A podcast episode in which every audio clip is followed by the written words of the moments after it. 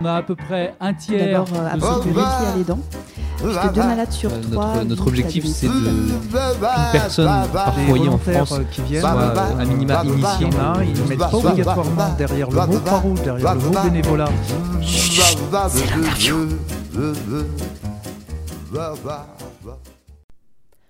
Nous rencontrons aujourd'hui Florent, coordinateur national sur l'accompagnement des migrants à la Croix-Rouge française, qui nous explique le principe d'accueil inconditionnel.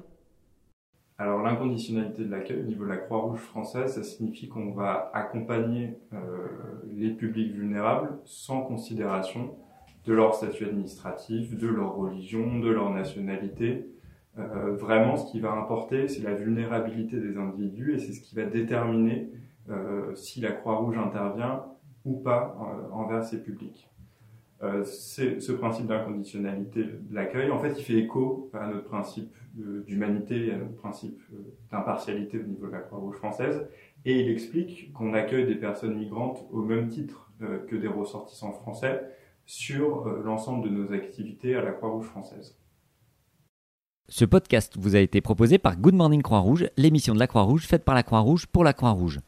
Retrouvez-nous sur vos plateformes de podcast préférées et abonnez-vous. À bientôt.